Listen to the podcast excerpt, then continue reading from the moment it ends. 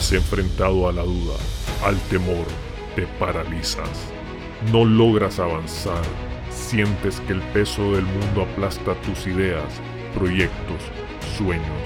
Y cuando crees que ya no puedes seguir, que todo se ha terminado, te levantas, una y todas las veces, con pasión, disciplina, perseverancia, porque tu vida tiene una razón, porque tiene un propósito, porque luchas para controlar al dragón que hay en ti. Bienvenidos, soy Eduardo Soto. Si no has cumplido tus sueños, buscas inspiración o necesitas retomar el control de tu vida, en este podcast compartiremos historias, experiencias y pensamientos que nos den la clave para controlar al dragón que hay en ti. Espero que la auditoría de tiempo que mencionamos en el capítulo Muerto en vida haya sido de utilidad. Dentro del proceso de descubrimiento, la idea es ver cómo empleamos nuestro tiempo. Y puede ser que a estas alturas sientas la curiosidad o necesidad de dar un paso a lo desconocido. Te sientas motivado a dar un paso a una nueva aventura, es decir, hacer un cambio en tu vida. Y si es así, te felicito, porque estás evaluando tu vida de una forma diferente y estás dispuesto a hacer los cambios que sean necesarios para tomar el control de tu vida. No hay sensación más emocionante que emprender. Te llena de tanta ilusión y esperanzas. Renacen tus sueños y te propones metas. Con todas las historias que hemos escuchado, más de alguna te ha inspirado y has pensado, ¿qué puedo hacer para yo también emprender? Y si no se te ha cruzado por la mente aún emprender, pues puede que al final de este capítulo cambies de parecer, ya que todos en algún momento tenemos esa curiosidad de hacer algo diferente y que aporte algo positivo en nuestras vidas, dándonos esa sensación de satisfacción o logro adicional de esa libertad económica o libertad de tiempo que estoy seguro todos buscamos.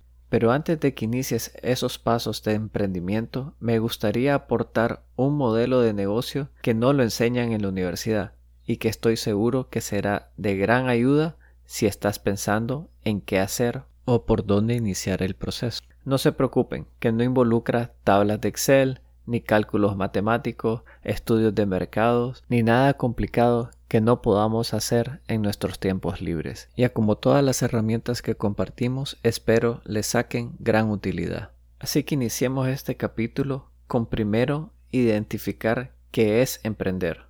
Según el diccionario Oxford, es empezar una cosa determinada, en especial cuando exige esfuerzo o trabajo o cuando tiene cierta importancia o envergadura.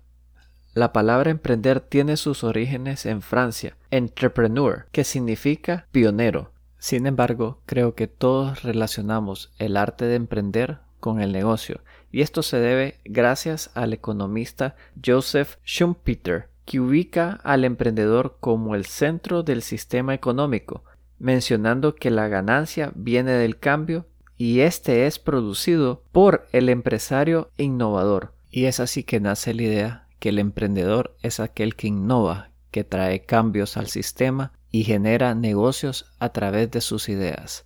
Las dos palabras fundamentales son innovación y cambio.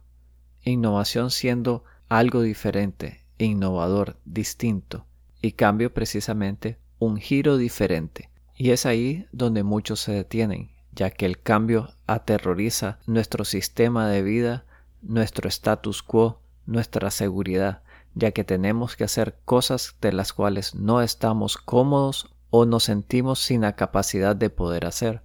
Pero para innovar definitivamente hay que hacer un cambio.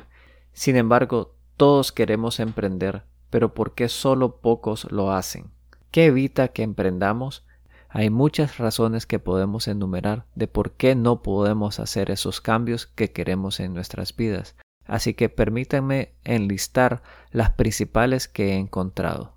La primera es no contar con el capital necesario. No puedo negar que tener el capital para iniciar un negocio es fundamental, ya que sin plata no se hace nada. Pero la historia nos demuestra todo lo contrario. Existen muchos ejemplos a través de ella de innovadores que han iniciado con cero capital más que con su motivación y sus ideas y sus sueños. O uno de los ejemplos más emblemáticos es el de Steve Jobs, quien comenzó la empresa Apple desde el garaje de su casa, con muy poco capital, sin embargo logró construir una empresa multimillonaria. Al igual que él, muchos emprendedores han iniciado desde el garaje de su casa, con cero capital, solo sus ideas que los han impulsado a ser lo que son el día de hoy, y el capital nunca fue un obstáculo para llegar a donde están. La segunda razón que creemos nos detiene de poder iniciar un negocio es el tiempo. Creemos que no es el tiempo correcto ni el momento adecuado. Tampoco creemos tener el tiempo suficiente para iniciar un negocio. Y es verdad que hay que dedicarle tiempo a lo que hacemos. Sin embargo, existen también muchos ejemplos a través de la historia que han iniciado sus emprendimientos sin importar la época, circunstancia o cantidad de tiempo que le puedan dedicar al negocio. Un ejemplo que recuerdo recientemente es el de Luis, del capítulo anterior, que vendía seguros. Él comenzó su proceso de ventas de seguros paralelo a su trabajo y poco a poco fue cambiando y migrando hacia lo que hoy es su empresa de seguros de vidas. Y estoy seguro que existen múltiples ejemplos que ustedes conocen en sus vidas de alguien que ha iniciado una idea paralelo a su mundo laboral y poco a poco fue invirtiendo más tiempo en lo que hoy es su empresa y su medio de vida. La tercera razón para no innovar es considerar que no tenemos la experiencia o expertise para hacerlo. Y es verdad que sí tenemos que saber exactamente lo que hacemos, pero no debemos delimitarnos de creer que tenemos que saberlo todo o todo tenerlo ordenado o ya visto, planificado para poder iniciar nuestra aventura. Uno de los casos más emblemáticos en la historia es de los hermanos Wright. Sí, aquellos que inventaron o iniciaron lo que hoy conocemos como la aeronáutica. Cuando ellos iniciaron su proceso de investigación, no sabían exactamente lo que estaban haciendo. Sin embargo, eso no los detuvo de probar una y otra vez hasta ser los primeros en historia de poder volar por 32 segundos un aeroplano. También, si vemos en nuestros episodios, el caso de Amaru, creo que es episodio 6, donde él inició un negocio tras otro sin saber qué cosa iba a funcionar o cuál sería el siguiente paso a desarrollar. Sin embargo, eso no lo detuvo a él de iniciar no uno, sino múltiples negocios. Y el último elemento en mi lista de aquellas cosas que nos detienen en innovar o buscar el cambio es no tener una idea original o única o el producto ganador para poder salir adelante. No todo en la vida tiene que ser único, original o estar probado. Muchas veces nos vemos ante la situación de creer que no tenemos la idea correcta, que no tenemos el producto adecuado o no está listo aquello que tenemos en nuestras manos para hacerlo. Aquí lo que les puedo decir son dos cosas. Uno, que debemos de inyectarle a nuestras ideas nuestra originalidad, es decir, nuestra esencia. Y dos, tener el producto mínimamente viable para que lo podamos lanzar al mercado. Si revisamos nuestras entrevistas y vemos los casos de Carlos, Randall y Will, toditos ellos iniciaron modelos de negocios existentes y que de alguna manera poco a poco fueron inyectando su personalidad al mismo y han logrado salir adelante, por lo cual me queda muy claro que tener una idea original o un producto probado no necesariamente contribuye al éxito del negocio. Así que recapitulando, tener el capital necesario, estar en el tiempo adecuado, no tener experiencia y no tener la idea original no son determinantes para no iniciar o emprender un negocio. Sin embargo, podrían preguntarse qué debería ser la pregunta correcta para iniciar el negocio.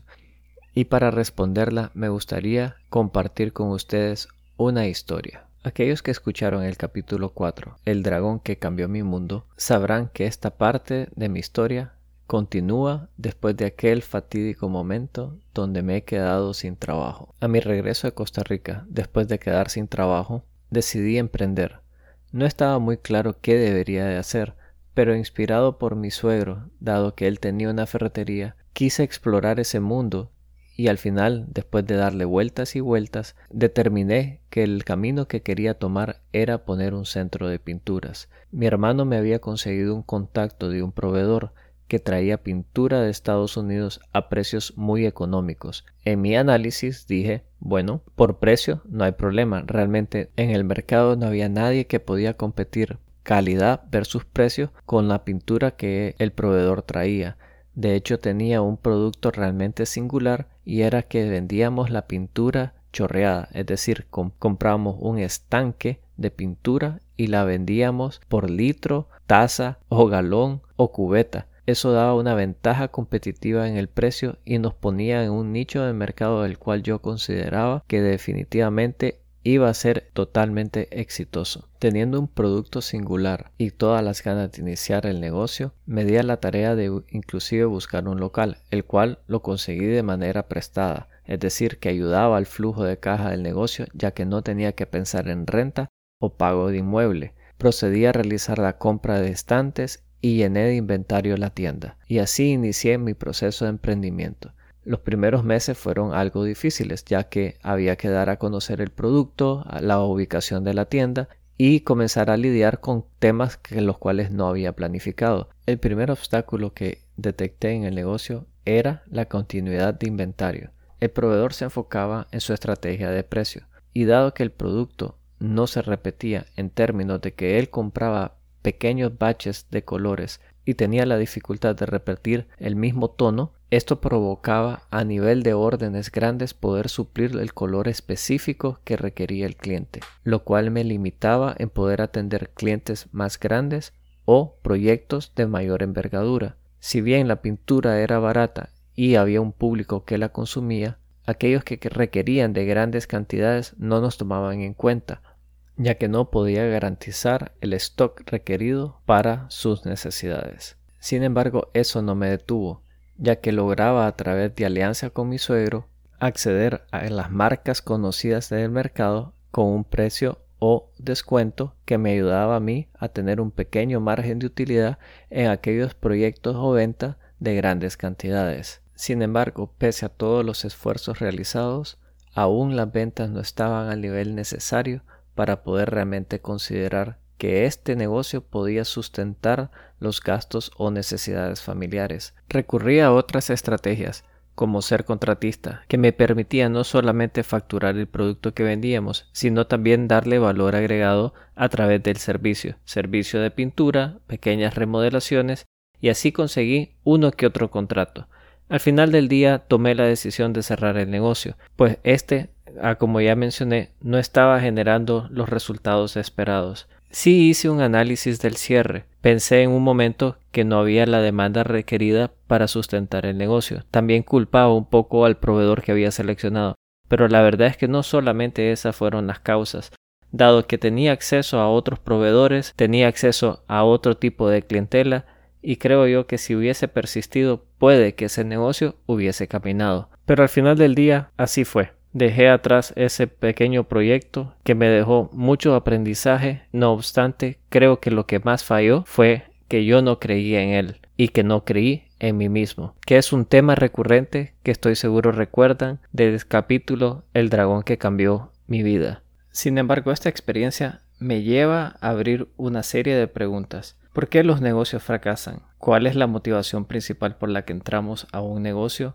¿Y por qué no podemos continuar con ellos? En un reciente estudio realizado por Guardian Financial en el 2019, nos detalla que el 55% de los negocios fracasan en el primer año, que es un dato curioso. ¿Por qué será eso? Al identificar la razón específica por los cuales las personas se emprenden, más del 40% indicó que ellos iniciaron su emprendedurismo por ser sus propios jefes, el 17% indica para buscar su libertad económica y financiera, y un 18 a un 20% indica que es para seguir su pasión. Dato muy interesante. En el mismo estudio detalla que para el segundo año el 35% de esos negocios también fracasa. Si hacemos los números, aproximadamente un 25% de los negocios tienen éxito y continúan a lo largo del tiempo. Al revisar las entrevistas que he hecho, logro determinar un patrón que se repite una y otra vez. Todos los encuestados tienen más de un año de estar en el negocio, de hecho algunos hasta 10 años. ¿Y cómo es que lo han conseguido? Si vemos toditos ellos en algún momento de la entrevista mencionaron una palabra clave, la cual es pasión. Ellos tienen pasión por lo que hacen. Y yo creo que esa es la clave de emprender, ya que es la pasión la que les permite a ellos persistir. Puedo decirles francamente que cuando yo arranqué mi pequeña aventura, no era apasionado de las pinturas. De hecho, identifiqué el negocio de las pinturas como una oportunidad de negocio. Quería ser un espejo o reflejo de un modelo que había visto que estaba funcionando, el de mi suegro. Sin embargo, yo no lo pude desarrollar porque no sentía ese interés o pasión. Sí traté de desarrollarlo y sí le puse ganas y empeño. Sin embargo, el tiempo determinó que no tenía lo requerido para poder seguir con ese negocio. De hecho, conozco una que otra persona que inició más o menos en la misma época que yo lo hice y aún continúan con sus negocios de ferretería. No es el grado de educación, no es el grado de capital, no es el grado de tiempo que le dedicas al negocio. Para mí, la clave fundamental está en la pasión. Tanto las historias que hemos compartido, así como varios ejemplos en historia, una y otra vez puedo decirles que he visto el tema de la pasión aparecer constantemente. Creo que eso ayuda a contestar varias preguntas. ¿Cómo vemos a personas que aparentemente no tienen las calificaciones o no tienen el capital ser exitosos en lo que hacen? Y ahí donde quiero proponerles analizar un modelo que en Japón se conoce como Ikigai. Aunque parece ser una sola palabra, realmente está compuesta por dos. Iki, que significa vida, y kai, que significa valor. Para los japoneses, este modelo es encontrar el propósito de tu vida, lo que te da tu razón de ser. Lo componen cuatro aspectos fundamentales, los cuales les voy a explicar cómo funcionan y lo más interesante de ellos es el orden en el cual tienes que seguirlo para poder desarrollar un modelo de negocio exitoso. Este del modelo es que este propone que iniciemos la exploración de adentro hacia afuera. Y es ahí donde está el primer paso, en encontrar aquello que nos gusta hacer, aquello que te haga sentir bien, que te interese, que te genere curiosidad. Puede ser un hobby o algo que te ocupes como pasatiempo. Ahí donde comenzarás a encontrar aquellas cosas que te apasionan. Y aunque no lo crean, esta pasión puede ser hasta una serie de televisión. Existen casos como el de James Fraser y Eric Norfon que iniciaron un negocio de una serie de televisión que se llama The Walking Dead. Así que no te limites a creer qué es lo que te apasiona para iniciar esta travesía. El segundo paso del modelo es encontrar o determinar las habilidades que tienes. Aquí es donde tienes que enlistar todo aquello en lo que eres bueno, aquello en lo que tienes un talento natural que puedes desarrollar. Solo para enumerar algunas, la capacidad de autoconocimiento, comunicación asertiva, relaciones interpersonales, toma de decisión, solución de problema, pensamiento críticos, entre otras.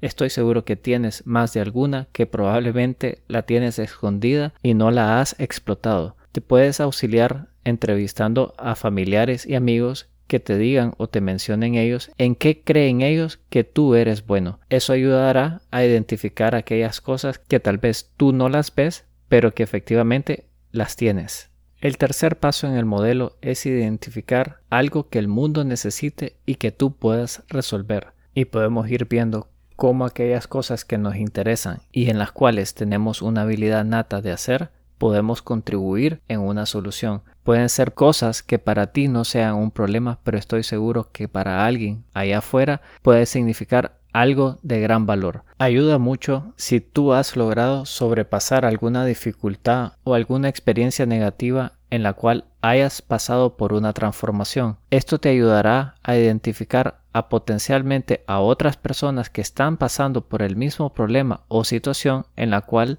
le puedes ayudar a sobrepasarla. Desde cómo perder peso, cómo mejorar la relación con parejas, con los hijos o con cualquier otra persona, resolver algún problema de mecánica, instruir a alguien cómo desarmar una computadora o hacer un programa, mejorar sus comunicaciones en redes sociales, en fin, la lista es infinita. Lo importante es que todo salga de tu pasión, aquello que a ti te guste hacer. Poco a poco puedes ir viendo cómo el modelo va saliendo de adentro hacia afuera Y es ahí donde llegamos al último paso, y es que recibas una compensación económica por el valor agregado que le aportas al mundo. Y creo que esto es sencillo de entender. Es cuando tú recibes algún beneficio económico por enseñar o hacer o resolver problemas que tienen otros. Lo más bonito del concepto es que te permite ser quien tú eres, no enfocarte en un producto, no enfocarte en un mercado específico, sino que ir co-creando todo el proceso que te permita poco a poco transformar tu pasión en un negocio. Para ayudar a entender este concepto, permítame ilustrarlo a través de un ejemplo imaginario. Les presento a Eduardo, que se graduó de Administración de Empresa, que trabaja como ejecutivo de ventas. Se desplaza a distintos puntos del país, colocando productos, atendiendo a clientes que se han convertido en amigos. Eduardo ha recién descubierto su pasión por la cocina. Le gusta cocinar. Hace platillos diferentes los fines de semana para degustar con su familia. En su proceso de aprendizaje de cocina descubrió un curso de alimentos saludables, el cual lo desarrolló y levantó aún más su inquietud por la cocina. Descubrió cómo balancear los elementos en un plato y convertirlo en algo saludable. De hecho, a través de sus experimentos ha logrado reducir peso, lo cual lo motiva a seguir experimentando. Sus logros los ha venido compartiendo con sus compañeros de trabajo, sus familias y algún grupo cercano. Más de uno le ha preguntado qué ha hecho para bajar de peso y él gratamente comparte sus recetas. En redes sociales ha descubierto un grupo fan de comida saludable, en el cual él participa activamente dando su experiencia y testimonio de vida, de cómo los platos que él desarrolla y qué resultados le han dado para bajar de peso. Poco a poco más gente le consulta sobre sus resultados y los platos que él implementa, al punto que ha decidido montar una pequeña conferencia, la cual ha logrado llenar con éxito. Estas primeras charlas son gratuitas. Al ver la demanda de personas interesadas en platos saludables, ha decidido montar un pequeño taller al cual ya cobra para poder participar en él. Y así podemos ver cómo una pasión, la cual se originó de una inquietud, la cual posteriormente recibir algo de educación y entrenamiento en una habilidad que tenía escondida, Eduardo ha logrado iniciar su negocio. Puede que no sustituya su salario, pero sin embargo le ayuda a complementar económicamente el sustento de la familia. A pesar que esto es un caso totalmente hipotético, les aseguro, no está muy distante a la realidad. De hecho, existen muchas personas que inician sus procesos de coaching, coaching de vida, coaching nutricionales, coaching de todo tipo, a través de esta ruta imaginaria que les he descrito. Realmente espero haber contribuido de manera positiva en tu vida y que logre incentivar algo en ti que despierte la pasión que tienes escondida. Espero que este modelo de negocio te deje algunas inquietudes, las cuales si quieres explorar un poco más en él, te sugiero revisar en YouTube lo que es Ikigai y cómo puede ayudarte a encontrar la pasión y un estilo de vida distinto. También te pido seguirnos en redes sociales, en Instagram, en El Dragón en Ti, ya que continuamente publico algún material que puede ser de tu interés. Y ya sabes, si tú no controlas el dragón, él te controla a ti.